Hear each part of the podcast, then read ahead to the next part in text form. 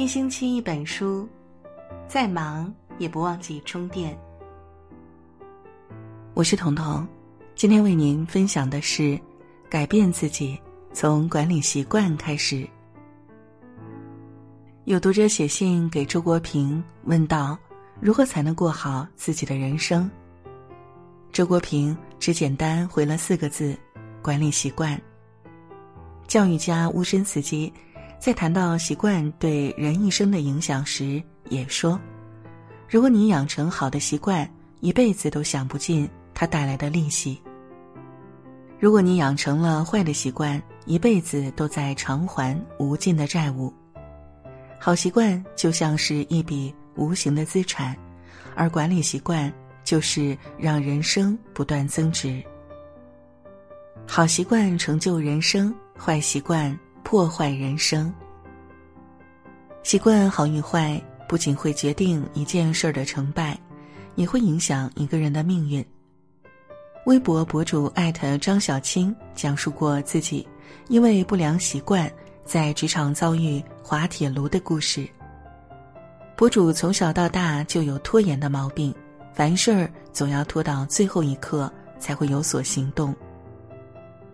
在一次项目中，当他拿到分配任务时，总想着还没到 deadline，所以一拖再拖。让他猝不及防的是，领导突然告知项目时间提前了。他不得不熬夜赶了一份方案出来，可质量差强人意，结果那个项目还没结束，他就被公司开除了。英国诗人德莱敦说：“首先是我们养成习惯，随后习惯养成了我们。”有一项研究也表明，人每天的活动中，超过百分之四十是习惯的产物，而不是自己主动做的决定。真正影响人生的，往往不是大选择，而是小习惯。多年前，多位诺贝尔奖得主聚会，记者问其中一位学者：“你在哪所大学学到了你认为最重要的东西？”这位学者平静地说：“在幼儿园。”记者继续追问：“在幼儿园学到什么？”学者答道：“学到把自己的东西分一半给小伙伴。”不是自己的东西不要拿，东西要放齐整。吃饭前要洗手，做错事儿要表示歉意，午饭后要休息，要仔细观察大自然。从根本上说，我学到的全部东西就是这些。习惯对于人的一生而言，有着极其深远的影响。美国著名习惯研究专家詹姆斯·克利尔。也曾揭示过，决定我们长期生活品质的是习惯的质量。有人曾经专门做了一项研究：穷人为什么穷，富人为什么富？经过五年的调查研究，发现富人身上具备的很多好习惯，在穷人身上根本不具备。这些习惯便是经常阅读、坚持早起。每天花费三十到四十分钟思考问题，不盲从，不从众。这些事情短期做起来相对容易，但长期坚持下来却十分困难。但只要坚持下来，形成习惯，人生就会有惊人的变化。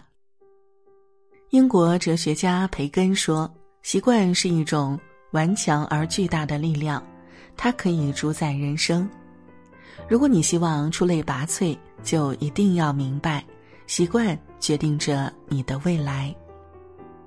美国著名政治家富兰克林只念了一年书，就被迫去印刷厂当了学徒。年轻时的富兰克林缺乏自我约束，很长时间连份像样的工作都找不到。经过深刻反省。他发现成功的关键在于养成良好的习惯，完善人格。于是他总结出成功所需要的十三种好习惯，分别是：节制、寡言、秩序、果断、节俭、勤奋、诚恳、公正、适度、清洁、镇静、贞洁、谦逊。然后把这些习惯作为目标。找出自己身上的种种坏习惯，逐一改正。富兰克林在书中写道：“我必须将那些坏习惯打破，然后建立起好习惯，这样我才能始终如一的做正确的事儿。”他特意找来一个小本子，用笔在每页纸上画上表格，分别写上每周的七天，然后用竖线画出十三个格。在一段时间内，集中所有力量完成其中一个。当他彻底养成了这个习惯，再选择下一个，以此类推，直到完成这十三条为止。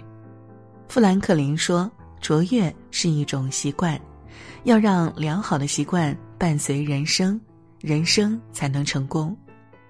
人生不过是无数习惯的总和。”《习惯的力量》一书中。讲述了一个真实的故事，主人公丽莎·艾伦从十六岁开始吸烟喝酒，生活毫无节制，这些坏习惯让她身体一度发胖，变得臃肿。她曾借债度日，二十多岁的时候就被讨债公司因为索要一万美元债务东躲西藏。他也没有稳定的工作，最长的一份工作也只做了不到一年。可以说，他的人生糟糕透了。在三十四岁这一年，丽莎下定决心改变自己的生活习惯。最初，她只是坚持跑步，养成良好的运动习惯，渐渐改变了自己的饮食习惯、工作习惯、睡眠习惯、储蓄习惯、学习习惯。通过一个习惯的改变，带动另一个习惯的改变。丽莎的人生也在悄然发生改变，她不再喝酒，戒掉抽烟，开始努力学习，攻读硕士学位。终于，她成功减肥，找到了一份长期的工作，还买了一套房子，并且订了婚。好习惯是美好人生的敲门砖，坏习惯则是通往失败长廊的铺路石。